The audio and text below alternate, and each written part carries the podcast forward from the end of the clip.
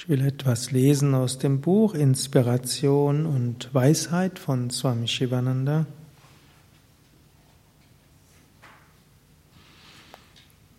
Und es hat aufgeschlagen auf Friede.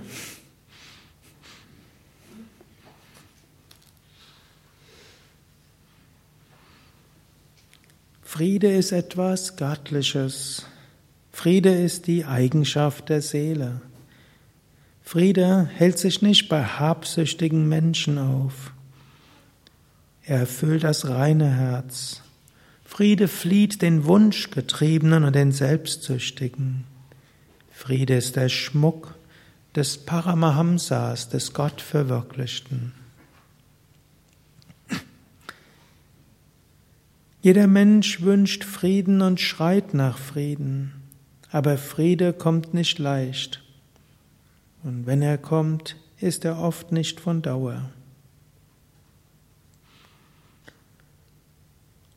Äußerer Friede, vollkommene Sicherheit und voller Frieden kann es in dieser Welt nicht geben, denn dies ist eine relative Ebene des Seins. Alle Dinge im Universum sind bedingt durch Zeit, Raum und Kausalität, sie sind vergänglich. Hier findest du keine volle Sicherheit und auch keinen vollkommenen Frieden.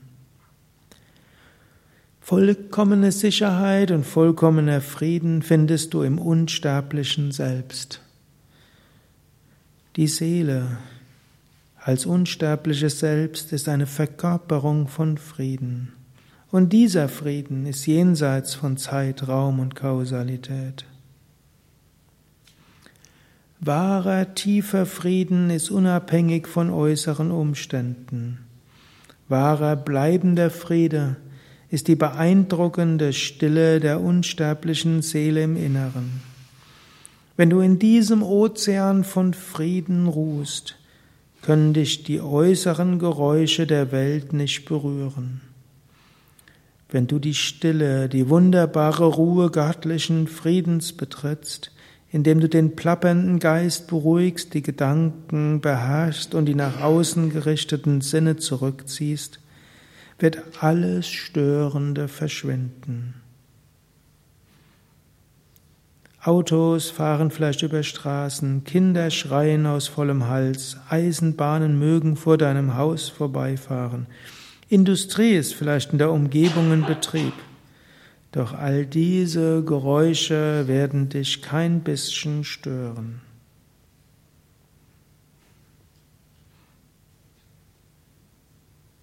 Geld bringt dir keinen Frieden. Anwesen, Haus und Besitzungen bringen dir keinen Frieden. Friede liegt in der Seele.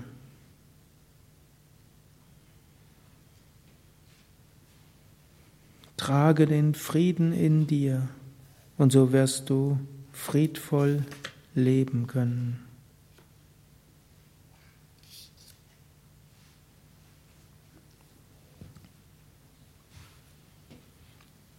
Harium Tatsat.